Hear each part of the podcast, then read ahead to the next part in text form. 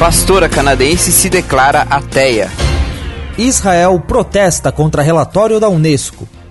Garoto sofre morte encefálica e família faz campanha de oração. E direto de Águas de Lindóia, eu e o Mac falamos sobre a Conferência Fiel.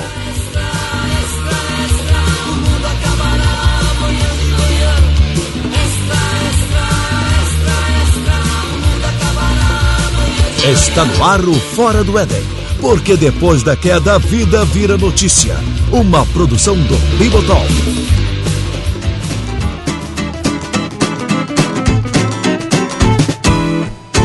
Fala, forasteiros! Esse é o Fora do Éden, o programa de notícias do site Bibotalk. Quinzenalmente a gente traz aqui para vocês uma análise das notícias cristãs que estão circulando por aí. Eu sou Rogério Moreira Júnior Falo aqui de Florianópolis e tenho aqui comigo a ilustre companhia de Cacau Marx, lá de Hortolândia. Fala, Cacau. Obrigado, cara, por estar mais uma vez aí com a gente. Opa, um prazer. Vamos lá. Embora o Bibo fosse me dizer que não é nem para agradecer porque o Cacau já é da casa, né? Então a gente nem né, fica torcendo para que ele venha. Ele aparece aí, a gente abre a porta, a gente oferece a cadeira e fechou. E mas não é só o Cacau que tá aqui não. Também temos o nosso advogado de plantão, aquele que você conhece, aquele que você sabe quem é, apreciador de acarajé direto lá da Bahia e um brasileiro fora do horário de verão que quase não conseguiu vir aqui na nossa gravação, o William Hertal. Fala galera, beleza? Verdade, Rogério, quase que perdemos o horário da gravação hoje por causa do horário de verão. Mas estamos aí, um abraço para vocês. E é chato, cara, porque é uma piada a menos que vocês podem fazer, uma reclamação a menos que vocês não podem fazer por estarem fora do horário de verão, né? Não é, cara, é verdade. certo. Bom, se você tá ouvindo isso, ouvinte, provavelmente você já nos conhece de outros programas. Mas não custa nada a gente se apresentar pro pessoal novo. A proposta aqui do Fora do Éden é fazer aquela análise rápida sobre as coisas que estão acontecendo ao nosso redor. Enquanto o Bibotal, que tem aquela análise aprofundada sobre um assunto específico ou fala da vida de grandes homens do passado, aqui a gente chega para vocês com aquilo que está acontecendo ao nosso redor. Aquilo que saiu no jornal não faz uma semana, não faz nem 15 dias. E aí a gente oferece a nossa análise teológica, a nossa análise né, um pouco mais cristã disso tudo, tentando entender melhor esse mundo maluco que a gente vive. Vamos então à primeira notícia desse programa, que tá com uma boa cota de notícias malucas por aí.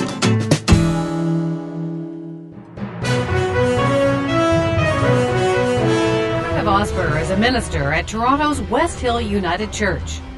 Ordained in the 90s, her leadership was welcomed. She seemed a good fit for a church known to be open to the changing mores of the time. The United Church ordained women before others. This ring I marry you. It welcomed gay marriage. But over the years, Vosper started to push for more change. She published books with titles like With or Without God. Her Twitter handle makes her purpose clear irritating the church into the 21st century. I have met hundreds of Christians for whom the question of the existence of a God is anything but definitively answered.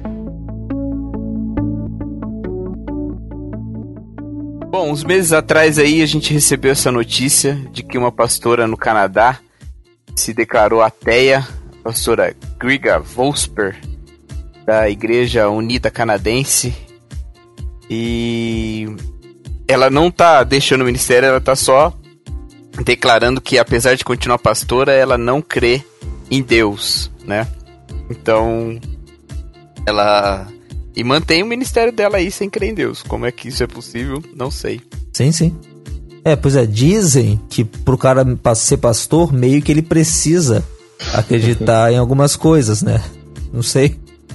É um costume meio antigo. Mas como é que é, Cacau? Tipo, ela, ela fundou uma outra congregação? Ela saiu da denominação dela? Como é que foi isso? Não, ela continua lá como pastora da igreja.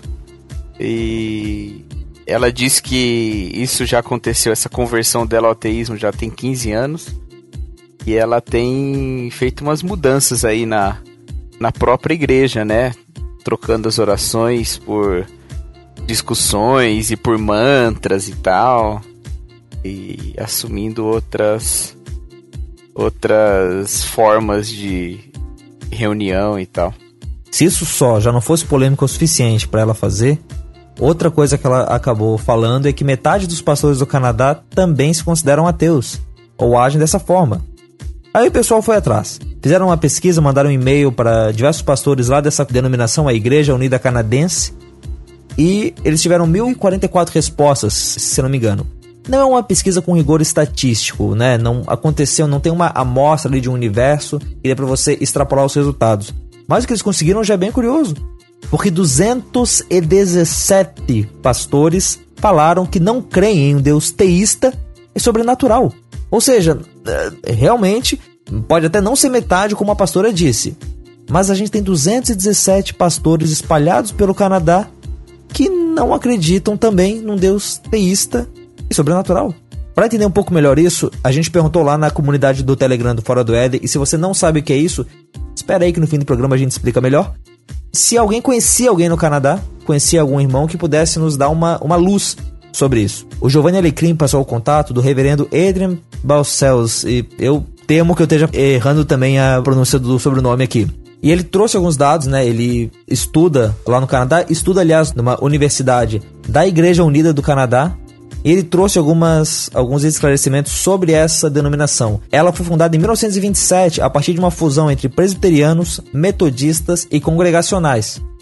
Ou seja, ela tem essa união dessas diversas denominações que foram se juntando lá. Ela é uma igreja considerada socialmente liberal, mas bem tradicional no que diz respeito à liturgia ali. Ela é bem grande no Canadá, é uma das maiores e tem um engajamento social forte, o que faz com que ela tenha uma importância reconhecida lá. Acontece que, bom, você deve estar se perguntando, poxa, como é que essa igreja unida, uh, desse jeito, ela acaba aceitando uma pastora dessas? Ela não tem um credo fundamental e tem muita diversidade teológica dentro da denominação. O pastor fala que tem comunidades locais com pastoras, né? E tem outras que nem aceitam o ministério feminino, enquanto que há outras que vão ser bem abertas para a causa LGBT. Mas entendem, é, é, mais um mosaico, usando uma palavra aqui da casa, é, de diferentes visões teológicas do que uma uniformidade, né? É, em relação a como eles creem. É, mas, Cacau, Will, vocês já ouviram em outro lugar algum papo de, de pastor ser meio ateu? No seminário, Cacau, você Chegou a ver alguém que, por ser liberal, acabava indo um pouco nessa linha? Cara, no seminário eu não vi não, mas a gente sempre ouvia histórias sobre, principalmente sobre países da Europa e tal, né? Eu sei que o Canadá não fica na Europa, tá? Eu tô falando do que a gente ouvia no seminário. a gente ouvia bastante sobre isso, assim, mas na, na nossa prática, assim, no nosso conhecimento, não.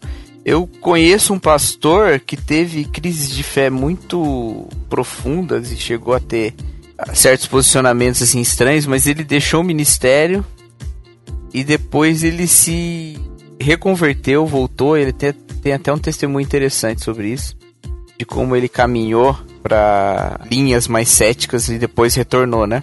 É, e como você falou, é, é o tipo de caso que quando a gente vai ouvir, normalmente é o cara deixando o ministério. Né? Ah, ok, eu não creio mais é, no que eu acreditava antes, então né, eu vou sair fora, vou parar de ver essa mentira, como ele pode estar tá pensando sobre essa situação dele e tal. Will, conhece algum caso? Alguma. Não, cara, não conheço, só como o Cacau falou de, de ouvir falar, nunca, nunca presenciei um fato desse. Mas eu acho que isso traz bastante reflexões pra gente, Rogério. E, e eu fico pensando, este é um caso declarado de alguém que foi lá e falou: não, realmente isso, isso aconteceu comigo e eu vou continuar aqui o meu ministério e tal. E eu fico pensando se talvez não, não existam vários outros casos que estão, que estão escondidos, que a pessoa não, não se declara, não, não declara a sua, a sua posição é, é, filosófica, e mas continua, continua no ministério. Isso, eu acho que isso pode estar acontecendo em, em vários outros locais, e por que não, inclusive no evangelicalismo brasileiro, né? Sim, sim. Porque, assim, uh, embora esse caso da Grega seja um caso extremo, a impressão que eu tenho, e aí quero ouvir se vocês concordam com isso, como é que vocês veem, mas é que uh, parece que alguns movimentos do teísmo aberto, alguns movimentos do liberalismo vão se aproximar dessa posição. Embora talvez mantendo a ideia de que uh, há um Deus sobrenatural, há um Deus teísta, mas no caso do teísmo aberto, por exemplo, é tirando não vendo uma, alguns atributos que historicamente a igreja vê em Deus, né?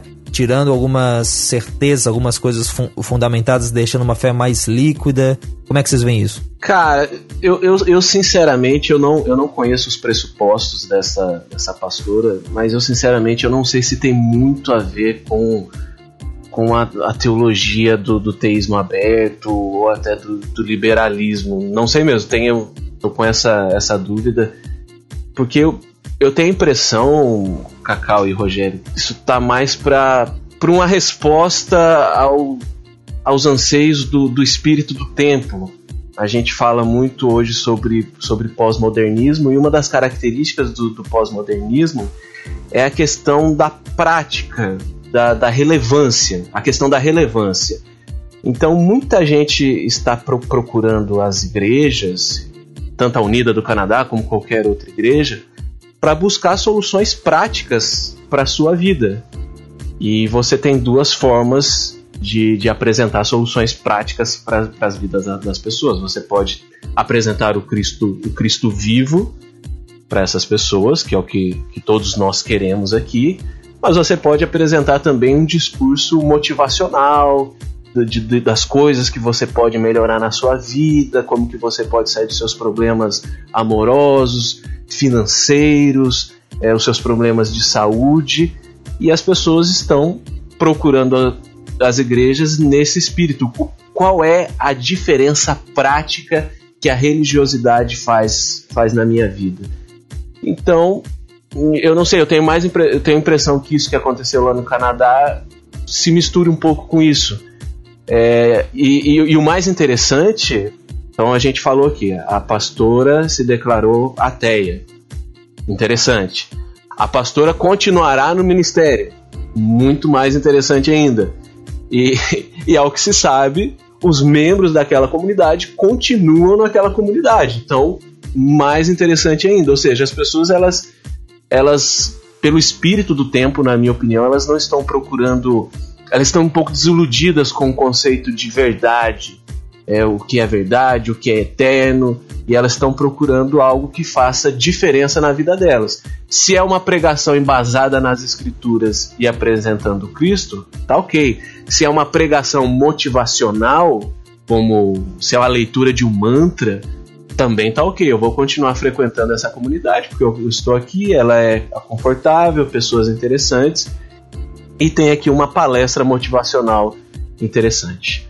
E, quando é declarado da forma que, que se encontra este caso, é, é, é grave, mas não me assusta tanto. O que me assusta é que isso pode estar acontecendo nas nossas igrejas e esse discurso motivacional travestido de um discurso, é, entre aspas, tradicionalmente cristão. Entende? Sim, nisso que você falou de do pessoal querer de ser uma, um anseio da comunidade que é atendido, tem dados de que é, teve pessoas que saíram da igreja uhum. depois que ela se declarou assim, mas teve gente que entrou na igreja, começou a participar da igreja depois que ela declarou isso. Cara, tem um, tem um vídeo genial do, do College Humor. College Humor é um, um canal de humor americano que chama Spiritual but not religious. Espiritual, mas não religioso. Já vi, já vi, já vi, engraçado. Se, se você entende um pouquinho. De... Não, tem, tem legendado. Tem legendado em português. Procura no. no Vai estar tá o link aqui no post. YouTube aí que vocês vão ver. E é bem essa linha, cara, porque existe uma linha hoje, até dentro mesmo do ateísmo, de tentar substituir aquilo que a religião faz com conceitos ateístas, né? Que é a questão de dar valores e, e dar sentido e tal. Então você tem alguns esforços nesse sentido, né? Você a gente viu lá... isso esses tempos na, naquela sketch do Tá No Ar, que era a igreja dos, dos ateus, né? É, a Assembleia de Ateus, né? Isso, isso também. O, e, e, assim, tem, por exemplo, o Alain de Botton lá, no, escrevendo Religião para Ateus, né? É, você vê. Até aqui no Brasil, o Leandro Carnal, que é agnóstico, né? Escreveu um livro sobre pecar. Ele até cita o Alain de Botton na, na, no prefácio.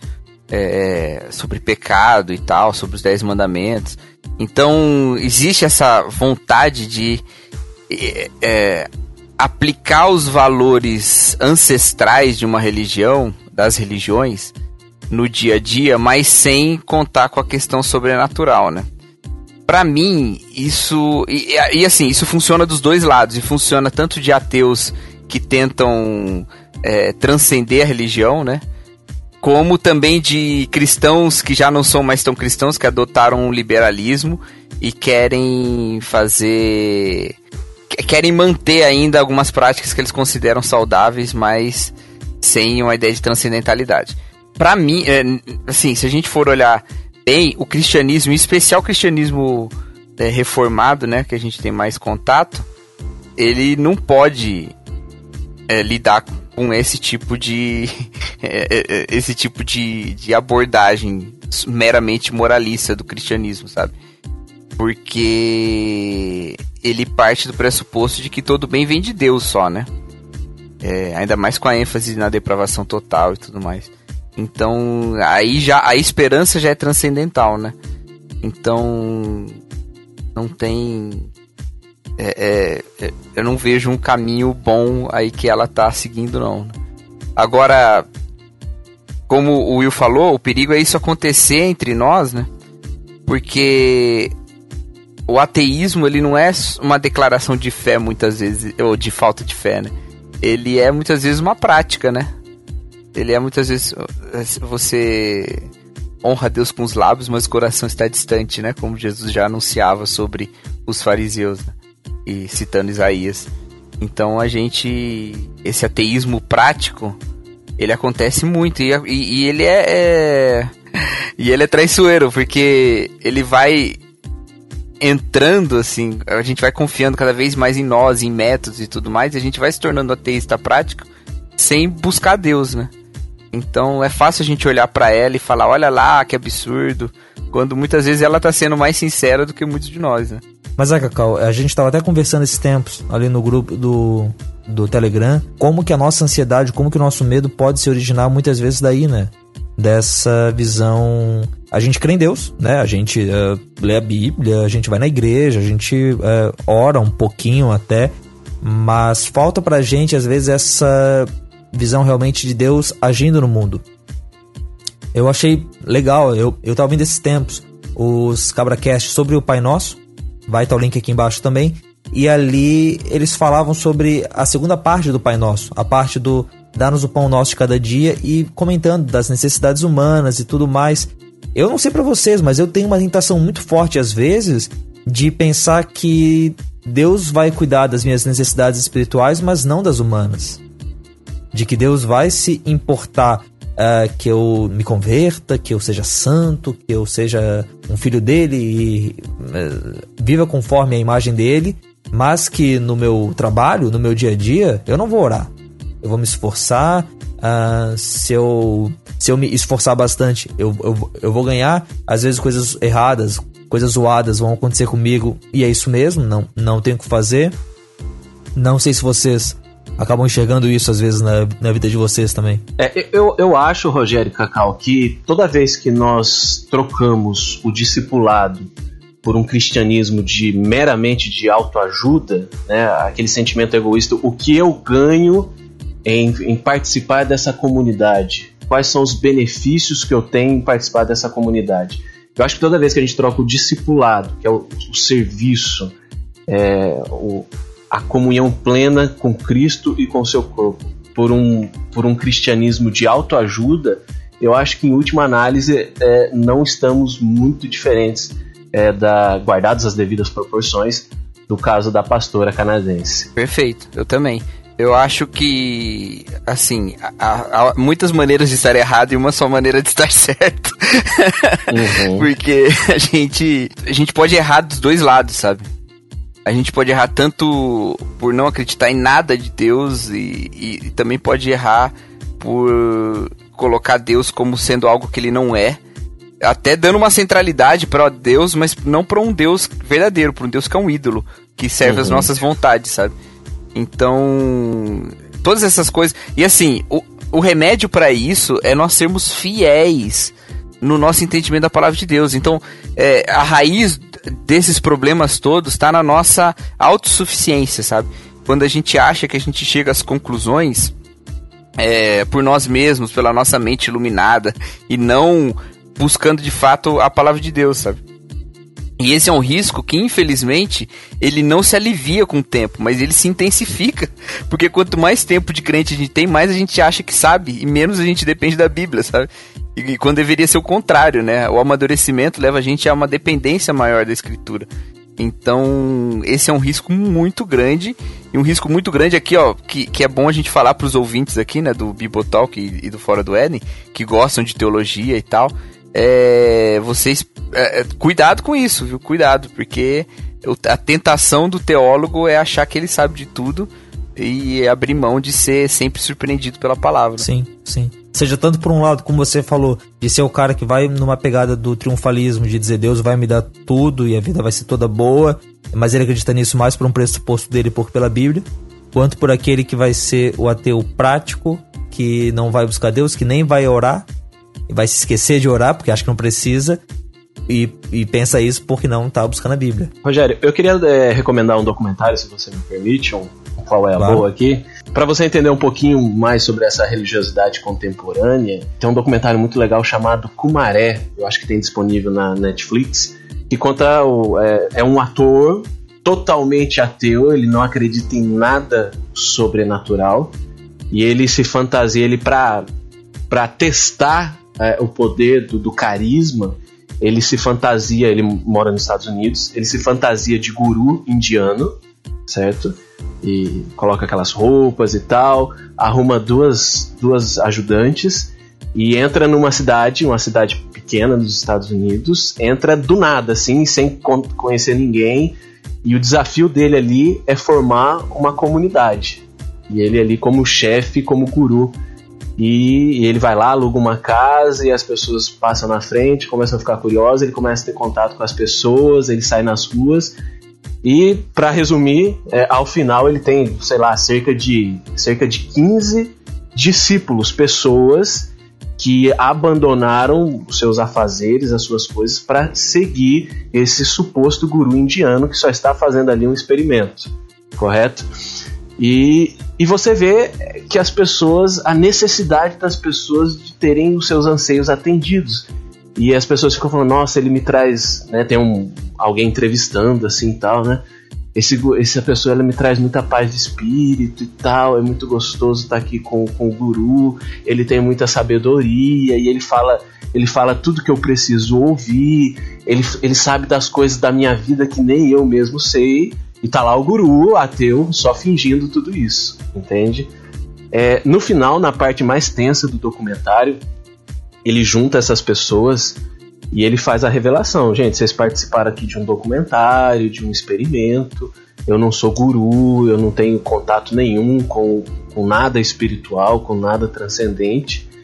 E por incrível que pareça, Rogério e Cacau, é, algumas pessoas dos seus seguidores ficaram extremamente revoltadas e tal, mas muitos falaram: não, não tem problema, eu vou continuar te seguindo, porque a sua presença me traz, me traz coisas que eu preciso. Então isso, isso ilustrou muito para mim qual é o, esse sentimento religioso contemporâneo, dessa essa religiosidade que ela serve para responder os meus anseios, para resolver sim, sim. os meus problemas. Ela não precisa do transcendental. Não, ela isso, ela não precisa do transcendental. Ela, ela, ela independe disso.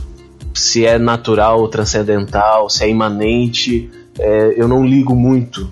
O que importa é, nesse sentimento é, o, é qual é a diferença prática que essa que essa religiosidade faz na minha vida. Se ela faz uma diferença positiva, para mim tá valendo, independente se qual, qual, independente de quais são os pressupostos disso.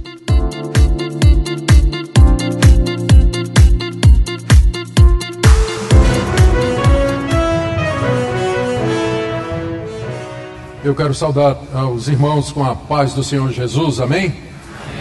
E aos batistas e presbiterianos, boa noite.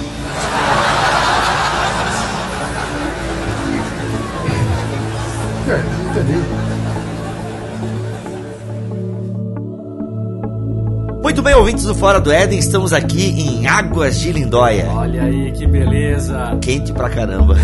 Cara, ainda bem que tem ar-condicionado no quarto. né? Rapaz, é um pequenininho, sei lá, de 7.500 BTUs, mas tá dando certo. Tá, tá dando conta. Gente, viemos esse ano aqui para a Conferência Fiel para Pastores e Líderes, que está acontecendo dos dias 17 a 21 de outubro. Eu já vim ano passado e foi muito bom. E esse ano eu consegui trazer o Mac, ele pediu férias, demissão. Cara, mas uma coisa, Mac, deixa eu dizer. Tá sendo massa trabalhar junto aqui, né? Tu não pensou a gente num BT Office Ah. assim, cara? A gente colocou umas fotos no Instagram aí e tal. É, ficou parecendo um BT Office, né? Mas tá legal, cara. Tá legal. O Bibo é meio surtado, às vezes, mas a gente, a gente se encontra aqui. É, ah, eu sou surtado, mas tu é doido, né? Gente, tem hora que o Mac desliga, ele fica. Sabe o Fantástico Mundo de Bob? O Mac tem o Fantástico Mundo do Mac. A gente tá almoçando, o Mac começa a olhar fixo assim pra um lugar, para. Eu, Mac, não, não, cara, tô pensando aqui. Desliga, cara, o bicho desliga. Enquanto eu sou surtado, o Mac é retardado. Nossa. Mas tá legal, cara. Ó, eu vou dizer aí, primeira vez, né? Perdi a virgindade aí na... Isso. no bom sentido, tá? Que fique bem claro, né? De conferência. de Virgindade de conferência. conferência. Tá legal, tá legal. A gente ponderou algumas questões aí que poderia melhorar, outras que são legais e tal. Mas num balanço geral aí tá uma conferência bem legal. O tema é edificando igrejas saudáveis. Então, assim, tem aqui o Mark Dever, a galera do Nine Marks, é, que é um ministério bem grande lá nos Estados Unidos, tá em peso aqui. E, assim, uma coisa que é o mesmo, é o mesmo problema do ano passado, eu diria assim, Mark. Os palestrantes internacionais, eles são bons, mas eles são rasos. A gente sabe que eles, em, por si próprio, têm muita bagagem, Uhum. né? Só que na hora de eles expor essa bagagem, fazer a pregação pro público, né? A gente ficou considerando se eles que consideram a gente menos ou eles fazem isso mesmo lá, né? Mas eles são muito. A pregação deles parece muito rasa. E como é uma, uma conferência para pastores e líderes, você subentende que as pessoas que estão vindo aqui já têm uma certa bagagem e você acaba ficando com um gostinho de quero mais. É, por exemplo, o Mark Dever, o livro dele eu gosto, o Nove Marcas de uma Igreja Saudável. Foi o único livro que eu li dele. É bacana, cara. Acho que os pastores devem ler aquele livro porque realmente é um material muito bom.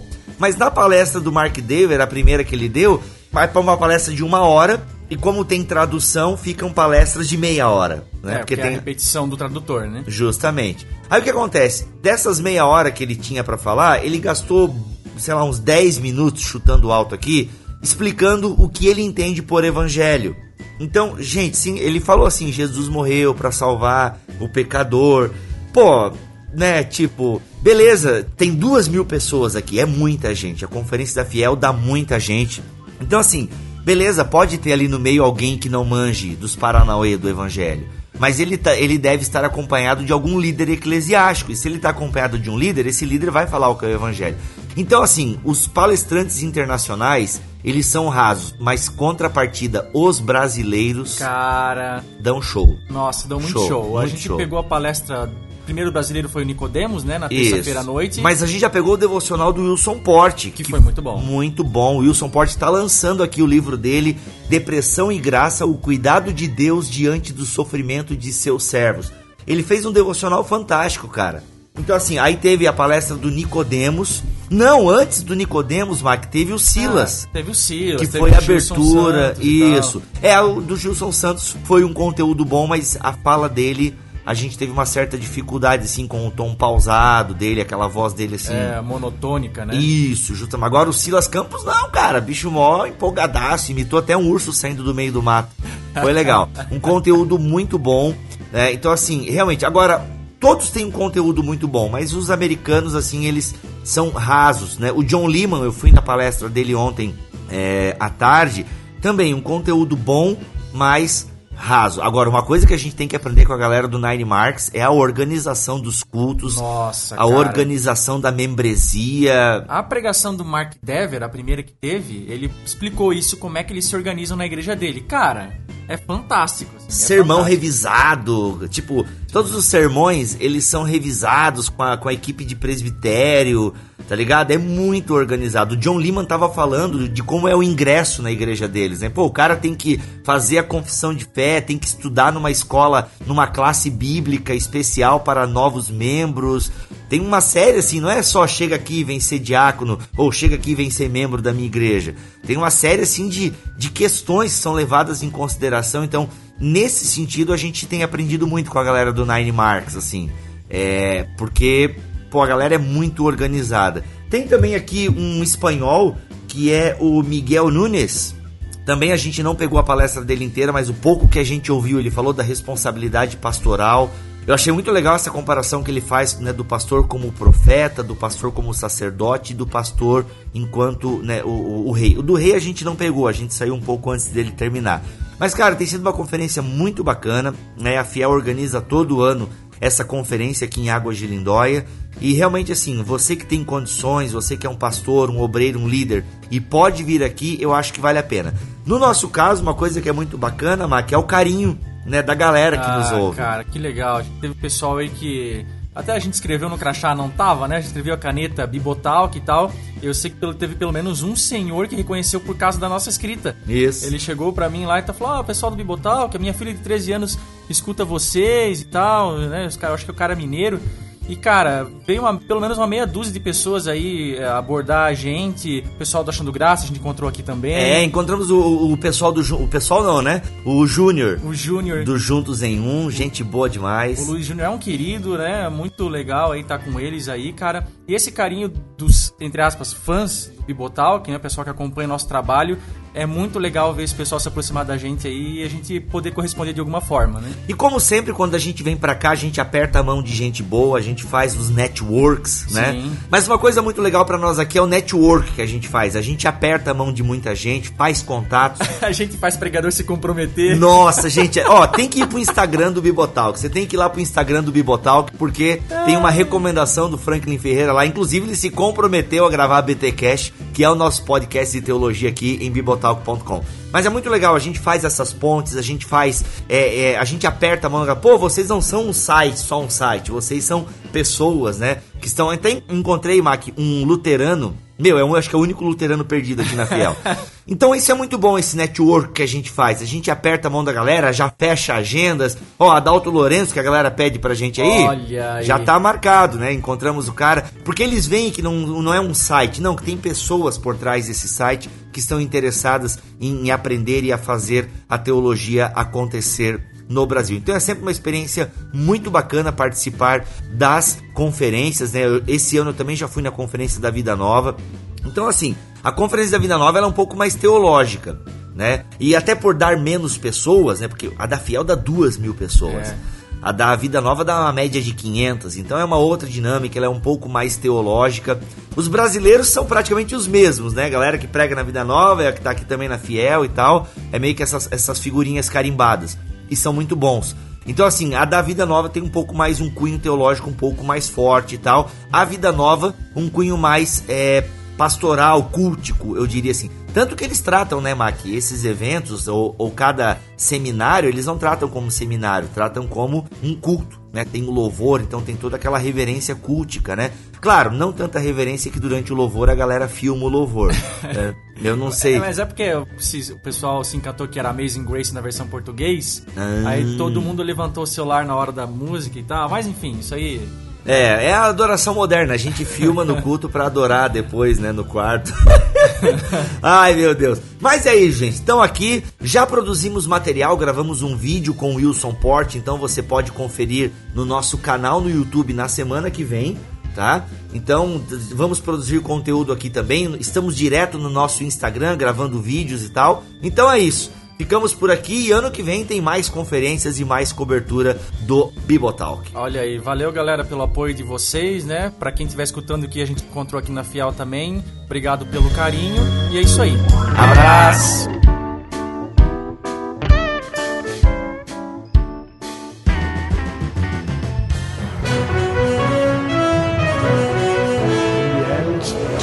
Presidente do Conselho Executivo, com 58 membros, evidencia que esta é uma matéria fraturante, pois só 24 votaram a favor. Para Michael Worth, esta divisão é externa à Unesco, uma vez que os membros do Conselho representam vários governos. UNESCO, it's from the real world, I would say. Israel considerou que os termos do documento negam a relação do lugar com a religião judaica e suspendeu a cooperação com a organização. Com esta resolução absurda, a Unesco perdeu a pouca legitimidade que ainda lhe restava. Acredito que a verdade histórica é mais forte e a verdade vai prevalecer.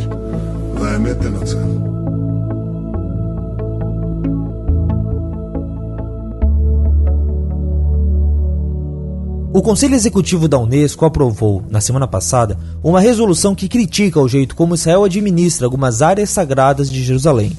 Entretanto, o que causou um mal-estar diplomático não foi só o que estava escrito, mas a escolha das palavras e os termos. O documento faz menção a áreas sagradas tanto para muçulmanos quanto para judeus e cristãos, mas usa apenas os nomes em árabe. Isso fez com que Israel acusasse a Unesco de tentar reescrever a história, eliminando a relação que os israelitas têm com algumas áreas, entre elas o próprio monte onde ficava o templo dos judeus. Nós já falamos um pouco sobre esse assunto no Fora do Éden 3, onde entrevistamos Daniel Dueck sobre o status do Monte do Templo dentro de Israel hoje. No resumo rápido, há vários séculos os muçulmanos construíram mesquitas na área onde antes ficava o Templo de Salomão.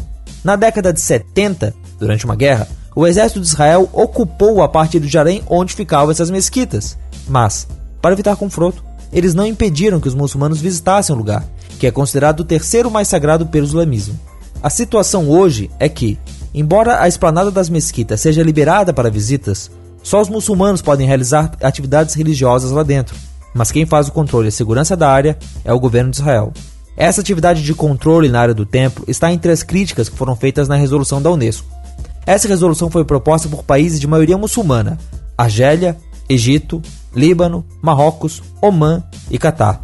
Dos 58 países que fazem parte do Conselho Executivo, 26 se abstiveram, dois estavam ausentes, seis votaram contra e 24 a favor da resolução, entre eles o Brasil. Dias depois, segundo o colunista Clovis Rossi, da Folha, o Itamaraty voltou atrás e passou a criticar a proposta da Unesco. Além disso, o México também pediu para mudar seu voto, passando de a favor para abstenção. Mas mesmo assim, o resultado foi ratificado nesta terça-feira. Aqui no post você encontra uma lista de como cada país votou. Para explicar por que o governo de Israel ficou tão ofendido com essa resolução, chamamos novamente o cientista social Daniel Dueck para nos explicar a situação. Olá, amigos do Fora do Éden.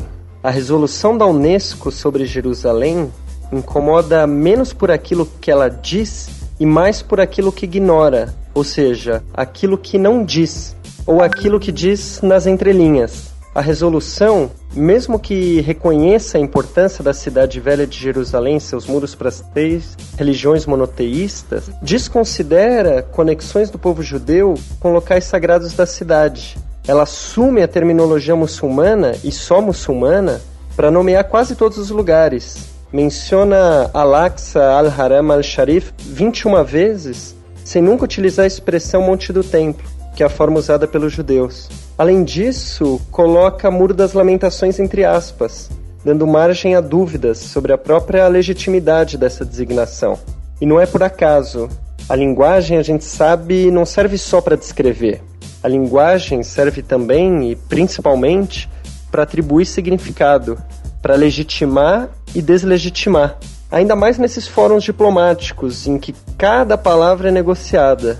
Por trás dessa resolução existe a perspectiva de relativizar os vínculos do povo judeu com a terra de Israel e com Jerusalém em particular. Importante dizer que isso não é novidade, é uma perspectiva presente há muito tempo no Oriente Médio. No passado, o líder palestino Yasser Arafat costumava negar haver existido o templo judaico e se há alguma dúvida sobre a atualidade dessa visão, e mesmo sobre a presença dela no texto aprovado, basta ouvir o que diz um porta-voz do Hamas que eu cito aqui. Abre aspas. Nós elogiamos a votação na Unesco, que negou todas as reivindicações históricas entre judeus e a mesquita Al-Aqsa e seu muro ocidental. Fecha aspas. É claro que nem todo o texto da resolução está equivocado. É claro que a resolução enumera questões relevantes e urgentes que precisam ser resolvidas. O problema é a utilização de referências religiosas para endereçar assuntos que são, no fundo, de ordem política. E ao fazer isso, negar a identidade de um dos lados em conflito.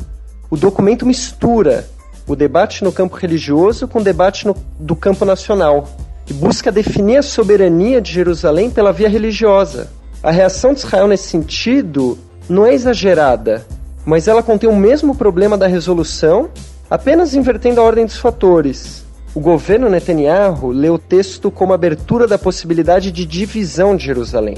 Em resposta, recorreu à memória religiosa dos judeus para legitimar a soberania israelense na porção oriental da cidade.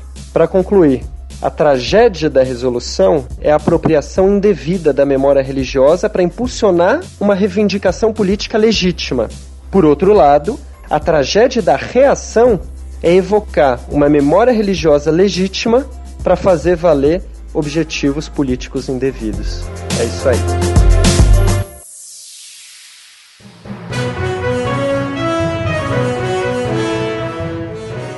cheguei no local, quando eu olhei para o carro, ali naquele momento, eu parei, eu não, tive nem coragem de ir até o carro no momento. Que eu falei, meu filho tá morto ali.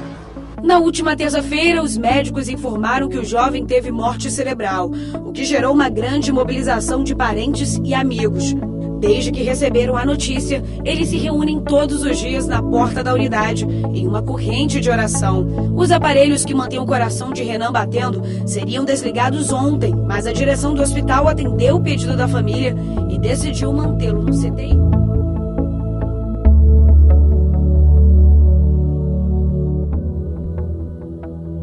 No dia 24 de outubro, uma semana antes das eleições municipais desse ano, Renan Grinaldi, um jovem de 18 anos, sofreu um acidente de carro no Rio de Janeiro, no dia do aniversário dele. Ele foi logo em seguida encaminhado ao hospital, mas na quarta-feira, depois, no dia 27, os médicos diagnosticaram e comunicaram à família que ele tinha sofrido morte cerebral. Diante de, um diagnóstico desses, o passo que normalmente é tomado é, assim que as famílias entendem a situação, uh, desligar os aparelhos do paciente, mas nesse caso, os pais pediram que os médicos não fizessem isso. Eles são cristãos e convocaram então familiares e amigos numa corrente de oração do lado de fora, pedindo que o garoto pudesse voltar à vida, que a morte cerebral pudesse ser uh, revertida. Uh, chegaram os, os colegas dele no ensino médio a se reunirem para orar por ele durante o intervalo de um dia lá. Entretanto, uh, mesmo assim, no dia 1 de outubro, uma semana depois do acidente, Renan Grimaldi teve uma parada cardíaca e faleceu. Essa é uma história complicada. Na boa, eu não faço ideia do que é a dor de um pai e de uma mãe diante de uma morte tão inesperada numa época tão cheia de vida. E assim, ouvinte, é, não é o nosso papel aqui. A gente não trouxe essa notícia para vocês para tentar julgar e apontar o dedo para os pais, dizendo que eles fizeram algo de errado, dizendo que isso é heresia. Não, não, não. Não é essa a pegada. Como eu falei antes, eu não faço ideia do que é isso eu não sei o que eu faria numa situação dessa. Uh, mas eu acho que é um assunto que a gente pode discutir para entender melhor o que aconteceu e como a Bíblia nos orienta a agir numa situação dessa. Para começar, a gente ouviu a Silvana Silva, que você já conhece ela de participar de outros programas aqui, e ela é, é geriatra, é médica, e como trabalha e tem uma ligação também com a parte da bioética ali, a gente foi tentar entender com ela o que, que é a morte cerebral e quais são os procedimentos nesse caso. Aqui é Silvana Oliveira, de Niterói, Rio de Janeiro, e eu tô aqui para falar um pouco sobre essa notícia bem delicada que é o caso do Renan Grimaldi. E eu vou tentar responder algumas perguntas que a gente se faz nessas horas, né? Eu soube dessa notícia pela imprensa. Tive pouco comentário nas minhas redes de contato pessoais. O que eu tenho para dizer em termos de repercussão é que a, a família fez uma, um movimento muito forte é, na entrada, nos corredores do Hospital Getúlio Vargas, que é um hospital estadual bem importante na região norte da cidade do Rio de Janeiro.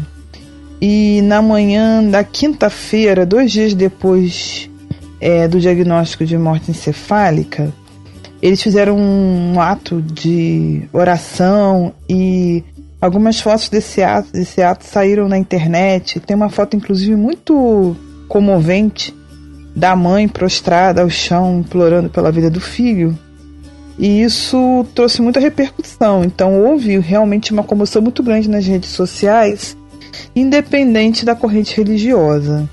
Comoção nas igrejas que eu sei, teve alguma, é, mas não foi uma comoção de uma corrente, assim, foi uma comoção muito pluri é, religiosa, várias expressões assim de solidariedade, muito focada em redes sociais. Os colegas de escola do rapaz fizeram é, orações na escola, ocuparam bastante tempo nisso e acho que a escola foi até mais importante que as igrejas. O que eu sei é que a Assembleia de Deus dos Últimos Dias, do pastor Marcos Pereira, enviou a filha dele, a Nívia, para é, o CTI do hospital para prestar solidariedade à família.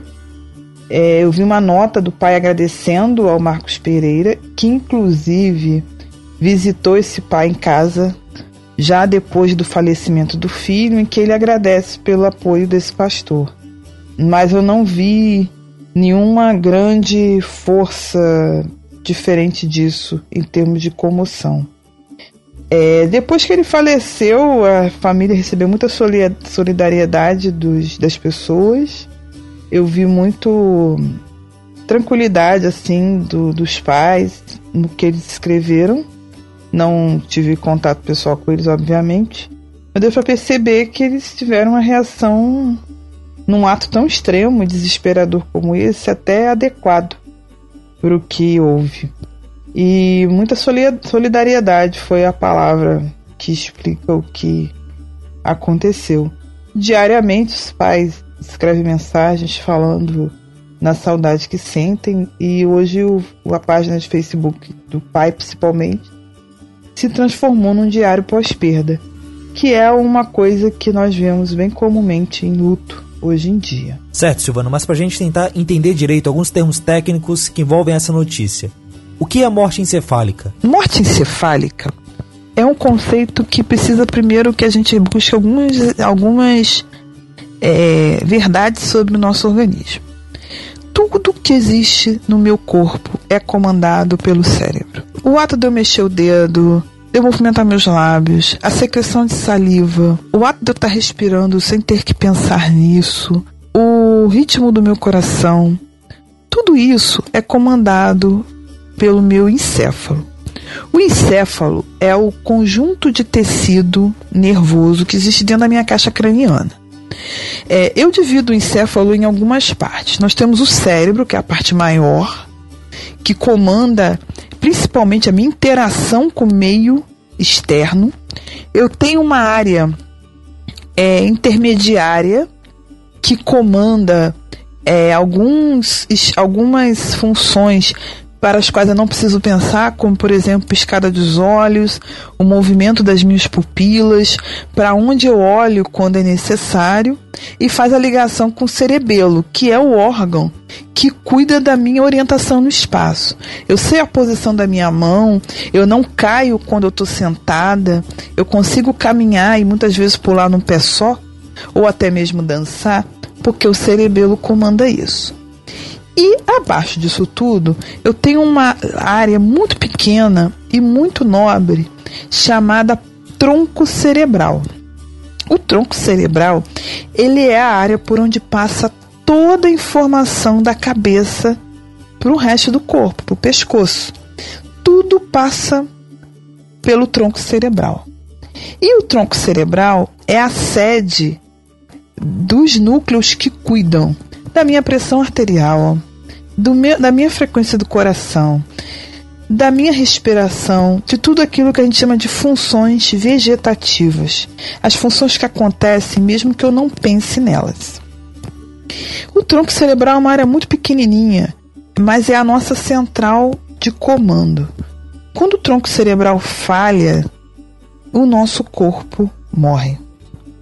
Então, a morte encefálica, ela é a morte do tronco cerebral. Se eu tiver uma lesão muito grande no meu cérebro e e ele, por exemplo, no acidente, eu perdi uma parte dele, ou ele sofreu um choque e ficar paradinho sem querer se movimentar, do ponto de vista elétrico, é, eu vou entrar em coma, um coma profundo. Mas se meu tronco cerebral estiver íntegro, eu vou ter minhas funções vegetativas funcionando, eu só não vou interagir com ninguém. É o que a gente chama de estado vegetativo persistente. Se eu perdi o meu cerebelo, eu posso ter movimentos é, abruptos e bizarros, eu posso ter uma descoordenação completa do meu corpo. Mas se meu tronco cerebral estiver funcionando normalmente, eu posso interagir e até poder falar sobre o que eu penso que eu deixo de pensar. Mas se meu tronco cerebral ele sofre qualquer lesão mínima, isso pode trazer uma repercussão enorme para o nosso organismo. E se o tronco cerebral morrer, o organismo como um todo não se sustenta mais. É, então a morte encefálica é a morte do tronco cerebral. Certo, mas existe algum jeito de reverter uma morte cerebral? O cérebro voltar a funcionar e a controlar todas essas operações? Quando a gente tem um tronco cerebral morto, isso é uma coisa irreversível. Tá ok? Então a morte encefálica, ela é medicamente falando, tecnicamente, algo que seja é, impossível de ser revertido. Aí nós vamos ter várias coisas, né? A pessoa vai entrar na internet, ah, mas eu li sobre um fato que aconteceu, que alguém é, sobreviveu e tudo mais. Então vamos lá. Primeiro, para você dizer que a pessoa está em morte encefálica, é necessário que se cumpra um protocolo, que ele é internacional. No Brasil, ele é regulamentado pelo Conselho Federal de Medicina e ele é muito rigoroso e ele tem que ser feito com intervalo de tempo adequado e uma série de condições têm que ser satisfeitas. Foram feitas algumas experiências em alguns lugares do mundo sobre quanto tempo uma pessoa em morte cerebral, em morte encefálica, pode ter o restante do organismo em funcionamento. O que nós temos assim de tempo máximo que eu encontrei foi de 26 dias. Uma experiência na França. Depois de 26 dias, as funções do restante do organismo não se sustentaram. Além disso, nesse tempo todo, o organismo fica exposto a infecções e a outras complicações devido ao fato dele estar ali numa condição crítica. O tempo médio de permanência do funcionamento de um organismo humano após a decretação da morte encefálica é de aproximadamente 5 a 7 dias. Depois disso é muito provável que o organismo pare de funcionar como um todo, porque é como se você retirasse um ventilador da tomada. A hélice continua girando, mas ela vai parar em algum momento. Certo, mas e nos casos que a gente escuta em que em algum lugar alguém teve a morte cefálica revertida? O que aconteceu? Eu fiz um apanhado e identifiquei algumas coisas interessantes. Primeiro, muitas delas não tiveram diagnóstico de morte cefálica. Elas só tiveram o diagnóstico de suspeita de morte cefálica. A suspeita não se confirmou, glórias a Deus, aleluia, a pessoa não estava em morte encefálica. Amém. Além disso, alguns casos é visto que houveram erros grosseiros no diagnóstico, como por exemplo, a pessoa ser submetida ao exame para morte encefálica antes de você ter certeza de que não haja influência de sedação. Se a pessoa estava em coma induzido por medicamentos, você tem que esperar um tempo muito longo para poder fazer o primeiro exame. Como eu disse, o padrão é a gente esperar 48 horas. É, além disso, é, o que a gente tem muitas vezes são pessoas que estavam em hipotermia, pessoas que estavam com a temperatura do corpo muito baixa. E daí o metabolismo caiu muito e você não conseguiu fazer o diagnóstico. Por isso é fundamental que o médico siga o protocolo adequadamente. É, é direito, inclusive, do paciente ter uma segunda opinião. Isso às vezes é meio difícil de você levar à prática, mas se a pessoa quiser ter uma segunda opinião, é direito dela. Então, virtualmente, não há casos de morte encefálica revertida, a menos que nós estejamos falando em milagre divino. Certo, mas e o lance de desligar os aparelhos? É, quando uma pessoa entra na suspeita de morte encefálica, em geral, ela está sendo monitorada e está sendo sustentada por uma série de aparelhos tecnológicos para que permitam que o organismo continue funcionando. Nós, em geral, temos é, um aparelho para ajudar a ventilação, na verdade, ele está respirando pela pessoa. Nós temos é, medicamentos no sangue para manter a pressão arterial, porque sozinha a pessoa não está mantendo a pressão.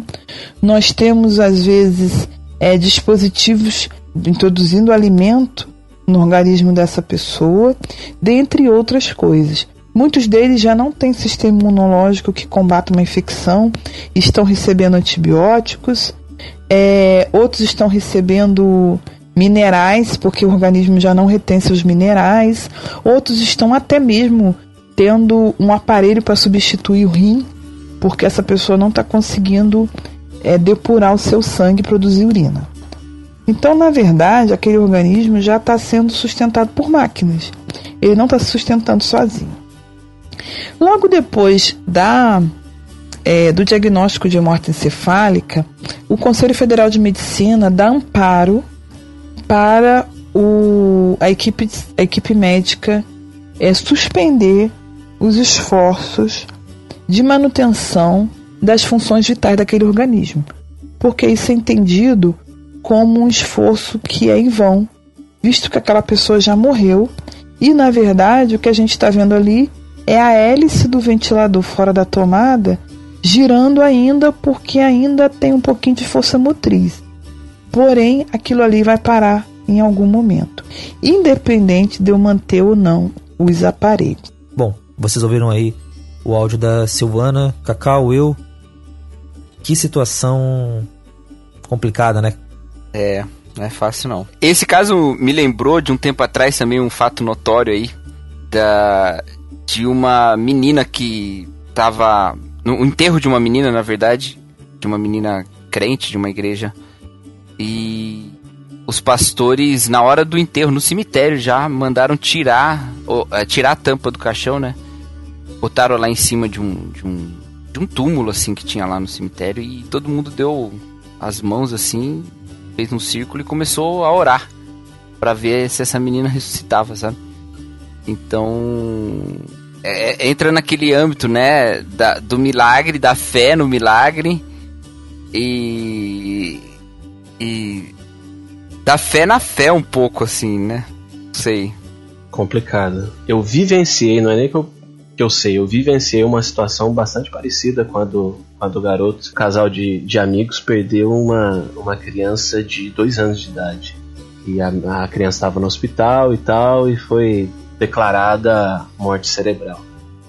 E esses pais, né, com bastante força ali e tal, já estavam providenciando é, enterro, essas coisas, né, conversando sobre onde que ia ser o enterro e tal. E, e a comunidade religiosa e evangélica come, é, começou a fazer a cabeça deles de que ainda não tinha acabado, que que não era para desanimar, que, era, que eles iam continuar orando, que era para fazer um. É, que eles iam fazer vigílias e círculos de orações e tudo mais. E, e, e que não era para eles pensarem nessas coisas de enterro e tal, porque eles, sei lá, meio que jogando a culpa neles, vocês, vocês estão duvidando do poder de Deus, alguma coisa nesse sentido, entendeu? E, essa, e esses pais, eles meio que foram nessa, nessa conversa e. E. O, a, a, morte cerebral ela acabou se, se confirmando uma semana, igual, igual esse caso, acabou se confirmando uma semana depois com a, com a, com a morte total, sei lá qual que é o termo. É, e eu fiquei refletindo, eu achei um pouco. É, é, um pouco negligente da parte dessa, dessa comunidade. É, tipo, os pais já estavam iniciando um processo de, de luto, esse processo foi interrompido com, e, e depois eles voltaram para o processo de luto. Então eu não sei até que ponto que isso é válido. E mais alguém que está ouvindo aqui pode falar, mas tipo, vocês não têm fé que Deus pode realizar um milagre? É, Deus pode realizar qualquer milagre, com morte cerebral, sem morte cerebral, com, com morte total, com, com com esqueleto. Deus pode realizar qualquer milagre. Agora, eu, não sei até que ponto que é ético da parte nossa é, nós instigarmos a, a família é, em certo sentido. É, é um assunto muito, muito complicado, muito complexo. Pois é, cara, porque eu vejo que, de certo modo, é como se a gente estivesse entre dois extremos. Num deles é da gente parecer pessoas de pouca fé que chegam e fazem uma oração do tipo: Ah, Senhor, se tu quiser, cura essa pessoa. Entende? Uh, meio aquela oração que a gente faz para não se comprometer. Entende? Então a gente arma a oração de um jeito, a gente constrói as palavras de uma forma que uh, não, não tem como a gente estar tá errado. Não tem como a gente ser cobrado depois por outra coisa. Mas que uma outra alternativa seria você ter aquela uh, oração que determina as coisas e que né, ordena que o braço de Deus, que a mão de Deus se mova e realize alguma coisa. Uh, e eu acho que, como falei antes, são dois extremos que não são bons. Você tá. Eu, eu, né, a Bíblia não nos aponta para nenhum dos dois. Voltando um pouco para aquilo que a gente falou da pastora canadense antes, uh, a gente não. A gente não, não segue nada. A Bíblia não nos aponta é, numa, nessas duas direções, mas a gente segue nelas uh, por causa de outros pressupostos, por causa de outras coisas que a gente pensa. Como é que vocês veem isso? Então, é, este caso específico que a gente está tratando aqui, ele traz uma. Ele traz um, um, um, reflexo de um entendimento que eu acho que é um entendimento incorreto, incorreto que permeia a, o nosso evangelicalismo aí, né? É a de que a fé é uma espécie de uma aposta, sabe? Na, em, em, em Deus, entendeu? Ou é a tal da fé na fé, sabe? Se, se eu não tenho fé. Então, olha só, vou, vou dar, contar um exemplo para vocês. Eu, quando eu era criança, eu jogava War com as minhas irmãs. War, você tem três dados, né? Três de ataque, três de defesa. E, e todo mundo. E tem gente que faz assim: joga os, você vai atacar com um dado só. Você joga os três dados e escolhe qual que deu mais para você jogar depois, porque aquele lá, teoricamente, tá mais suscetível a, a sair um número maior. E aí eu tentava não fazer isso, porque fazer isso era acreditar numa superstição, então isso ia dar errado, entendeu? então é uma questão de como eu creio determina o meu destino. E tem gente que faz isso a, a, respeito da oração. Quer dizer, eu não posso duvidar. Se eu duvidar, não vai acontecer. Se eu tiver em mim qualquer tipo de. Se eu acreditar de todo o meu coração, Deus não tem escolha se não realizar o que eu quero. Sabe? E isso é um problema muito grande. E isso, assim, vamos deixar claro. Muitas vezes vem de um compre... da compreensão errada de certas palavras é, bíblicas. Então tem duas especial. Uma é Jesus Cristo em Nazaré, quando diz o texto que ele não pôde ali fazer muitos milagres pela falta de fé das pessoas, né, porque as pessoas não criam nele. E o outro texto é em Tiago capítulo 1, que fala: pede, mas sem duvidar, porque o quem duvida não pensa que vai receber, porque ele é inconstante nos seus caminhos. Eu estou parafraseando aqui, eu estou sem o texto, mas é isso que fala lá. Então, as pessoas entendem isso. Bom, se eu duvidar, eu não vou receber. O texto está falando claro isso. Tanto que Jesus foi lá e não pôde fazer os milagres. Mas a gente tem que entender os contextos ali, né? Então, Jesus em Nazaré, a questão de não crerem nele não é porque se a pessoa não crê, ela não recebe. Porque tem um outro momento no próprio Evangelho de Marcos em que chega um pai de um menino endemoniado e fala: é, ó, cura meu filho. E Jesus fala: crês? Ele diz: Creio, ajuda-me na minha incredulidade. Então ele tem fé e tem dúvida ao mesmo tempo. E Jesus fez o milagre, mesmo com a incredulidade dele. E o que acontece ali é que as pessoas olhavam para Jesus e falavam: "Oh, mas esse aí não é o filho do carpinteiro lá, ele não é, os irmãos dele não vivem aqui no meio de nós e tal". Eles não viam Jesus o Messias e o milagre de Jesus não os levaria a, a crer, seria pior. O milagre de Jesus diante daquela falta de fé deles, é, os levaria para mais distante da verdade, né? E a mesma coisa ali em Tiago, quando fala quem duvida não recebe, porque é inconstante nos seus caminhos. Caminho é obediência, né? Então o problema não é o cara duvidar, o problema é ele não ter fé o suficiente para andar na retidão. E aí ele recebe de Deus, mas recebe de Deus para não andar na retidão, né? E é um cara que recebe o milagre de Deus e acha que tá tudo certo porque ele tá sendo abençoado por Deus, né? Então, a Bíblia não tá dizendo que Deus depende da sua fé para ele fazer qualquer coisa.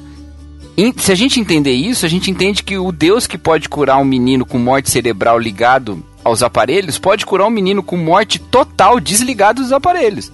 É o mesmo Deus e ele é todo poderoso, continua sendo todo poderoso, né? Então, o problema dessa história não é a gente julgar o, o é, se a pessoa está fazendo certo ou errado, nada disso. É a gente, é nós nos alertarmos para como estamos entendendo a fé, porque a gente pode criar problemas emocionais profundos nas pessoas, dizendo que Deus faz dependendo da sua fé e senão a culpa é sua que você não creu, sabe? E, e, isso é uma. E isso não só é um problema emocional também, mas é um problema, às vezes, até de manipulação que as pessoas podem sofrer. Não estou falando que é o caso aí, mas pode acontecer.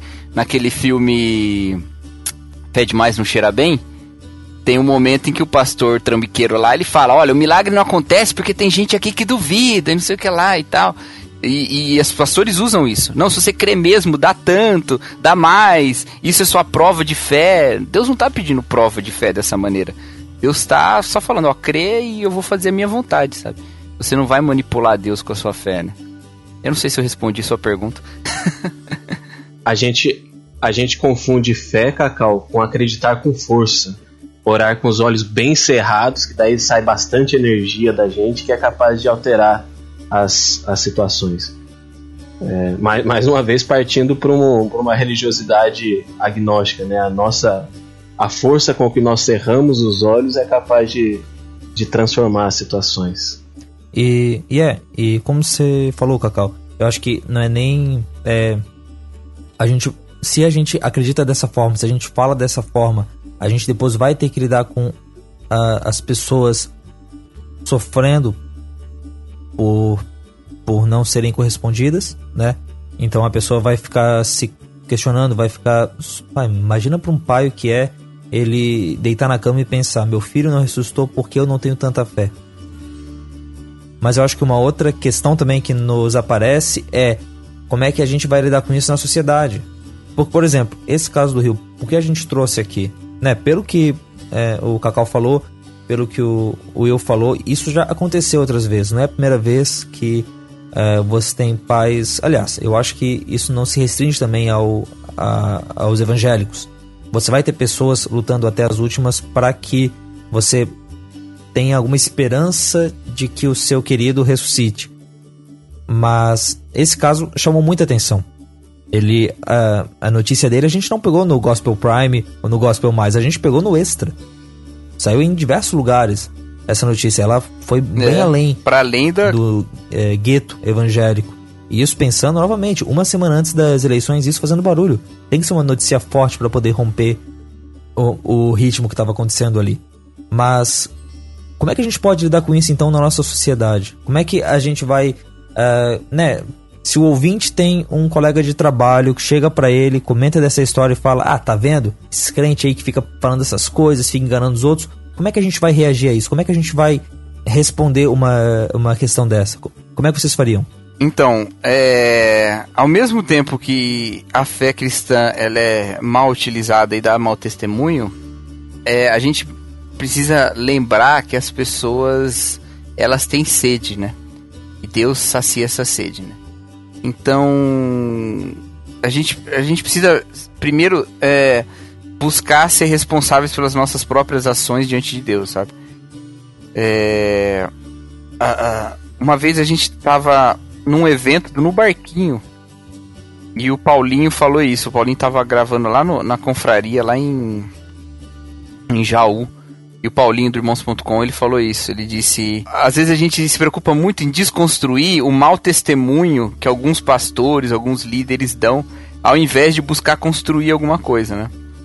Então, quando o dano é feito assim, é feito mesmo, né? E assim, não, não se engane, a igreja cristã, ela nasceu é, é, tendo um monte de suspeitas e informações falsas sendo levantadas contra ela, sabe? É, desde canibalismo, incesto, é, tudo atribuído aos cristãos. Então, é, isso vai acontecer e vai ter gente que vai dar motivo para falarem mal da gente, vai acontecer, sabe? Agora, nós nos preocupemos em construir relações saudáveis e verdadeiras nas nossas comunidades e em testemunhar verdadeiramente a palavra de Deus que mata a sede das pessoas, sabe? Então, isso é importante. É, ao mesmo tempo aí que você é, tem os jornais divulgando esse tipo de, de é, ações que chocam às vezes, né? É, você pode um testemunho pessoal de alguém que te conhece sem a mediação de, de um veículo de comunicação pode às vezes fazer uma transformação muito mais intensa, sabe?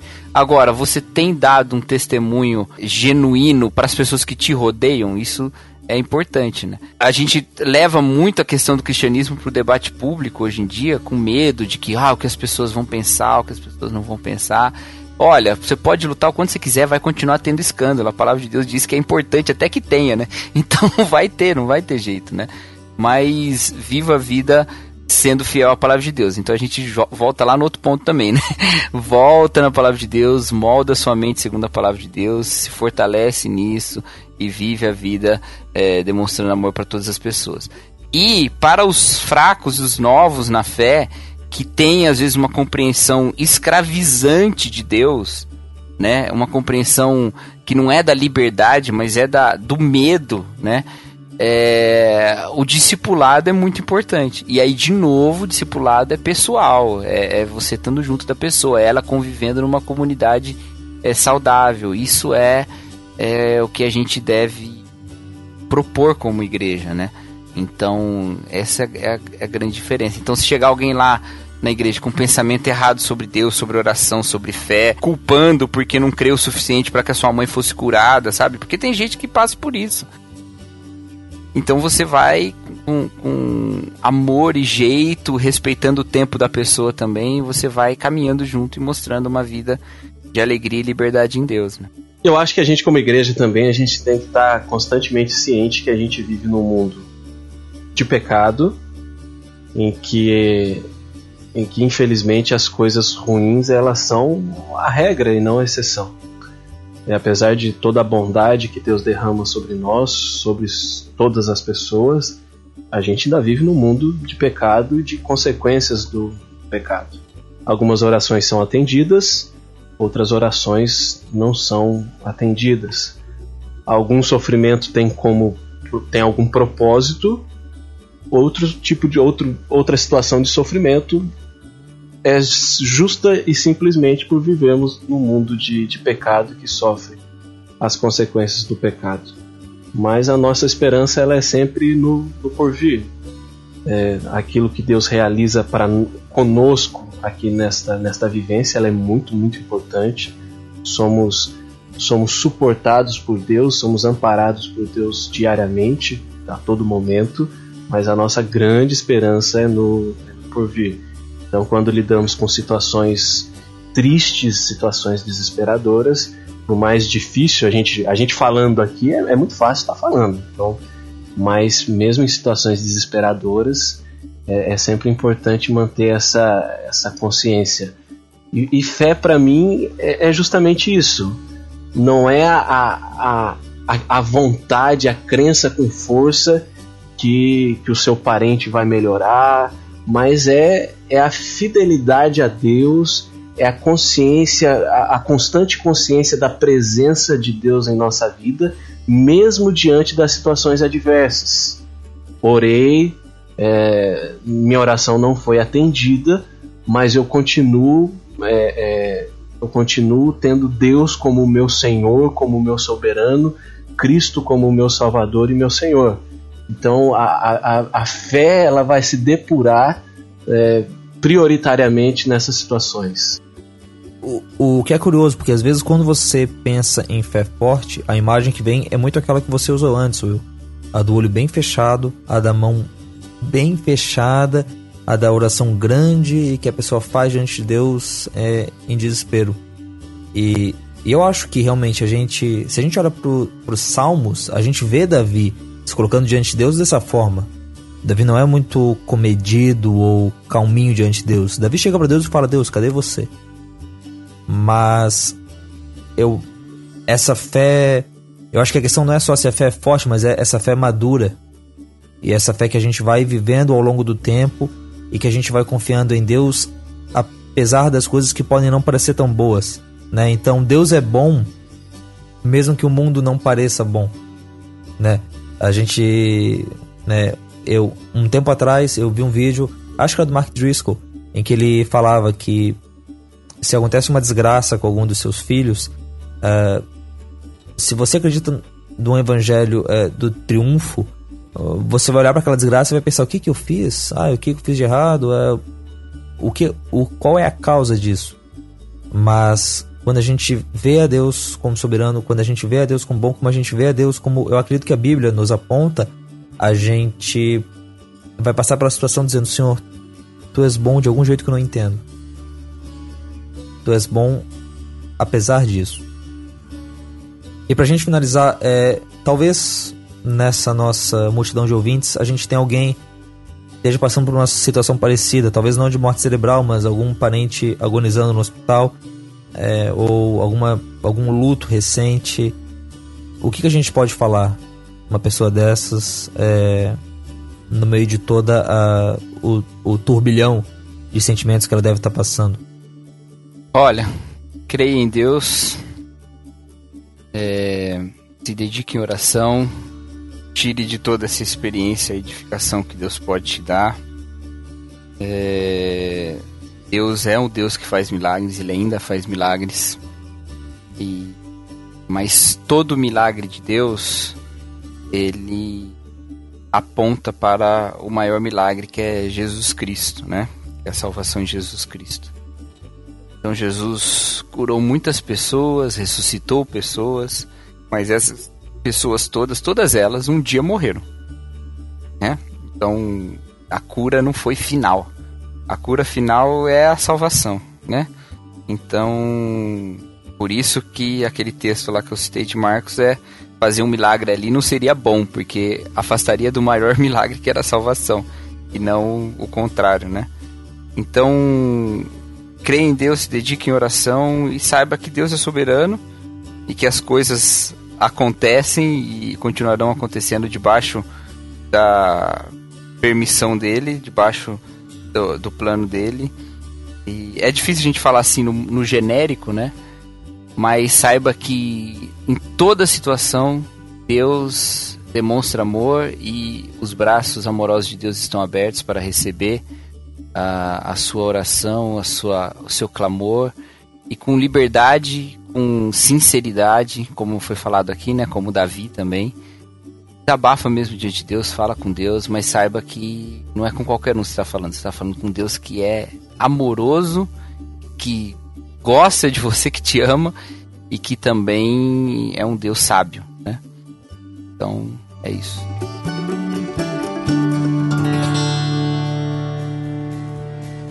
Então é isso, ouvinte. Esse foi mais um programa aí. Se você quiser falar com a gente, você já, já deve saber, mas a gente repete, a gente não se cansa de repetir, que nem Paulo falando pros Gálatas lá. Uh, o nosso e-mail é o fora do. Manda lá seu e-mail, manda lá sua sugestão. Você também pode falar com a gente pelo grupo do Telegram do, do Fora do Éden. E uh, o link tá aqui embaixo. O Telegram é aquele programinha que você. Ele é o concorrente do WhatsApp, digamos. Mas é maneiro, ele é legal, tem várias funções. Tirando que essa semana ele acabou saindo do ar no dia seguinte, se eu não me engano, a gente ter publicado o Arca de Notícias. Aliás, um dia antes. É, mas não é sempre que ele sai do ar, não. Vai, vai por mim. E a melhor parte é que os juízes não sabem que Telegram existe. Então a chance de alguém querer proibir o Telegram por causa de alguma medida judicial é bem baixa, é bem pequena, certo? Não sei, o Will, o Will que pode falar sobre isso. Ih, rapaz. O Will é do meio jurídico e sabe que é Telegram. Pô, isso é um perigo. Ô, Will, não, não passa pros teus colegas juízes, não, cara, por favor. Manterei o segredo. por favor. Uh, além disso, a gente agora também tem um grupo do Fora do Éden no Facebook. Então, se você não quer instalar um outro programa, se você ainda quer se comunicar com a gente, tem o um link aqui embaixo também. Clica lá, a gente te aceita, a gente aceita qualquer um que entra ali e vão conversando, vão vendo o que pode fazer. Além do Fora do Éden, desse programa que você escuta, a gente tem o Arca de Notícias, que é o programa que passa entre dois Foras do Éden, naquela semaninha ali no meio. O Arca de Notícias é menor, tem meia hora de duração mas tem, traz algumas notícias rápidas, exceto na semana passada, quando a gente, ao invés de trazer notícias rápidas, a gente trouxe recomendações arcaicas dos ouvintes. Sim, eu não podia perder esse trocadilho. Uh, então escuta lá, vê o que, que o pessoal trouxe. Tá, a, a, gente trouxe uma ouvinte, a, a Jaqueline Ramos, com a gente. Dá uma ouvida lá que tem algumas dicas interessantes se você tá com o tempo sobrando aí. Eu acho que não tá, eu acho que não tá, mas se você tiver, vai lá e dá uma olhada. E se você quiser mandar notícias pra gente, se você quiser é, então se comunicar, se você, se você tem algum tema legal, se você quer participar do Arca de Notícias, fala com a gente por esses canais. Tem o e-mail, tem o Telegram, tem o Facebook. O que não, o que não tem é desculpa para você não querer falar com a gente. E tem os comentários aqui embaixo também. Eu sei que vocês não gostam muito disso, mas vai lá, dá uma olhada, vê o que, o Padre Alexandre comentou, sempre vale a pena. Cacau, muito obrigado, mano, por estar aqui com a gente. Valeu, muito bom estar aqui com vocês. Isso. E Will, mano, valeuzão, cara, tá aí com a gente também. Cara, novamente, um prazer e Deus abençoe vocês. Amém. Então é isso, ouvinte. Deus abençoe você. Até semana que vem. Abraço.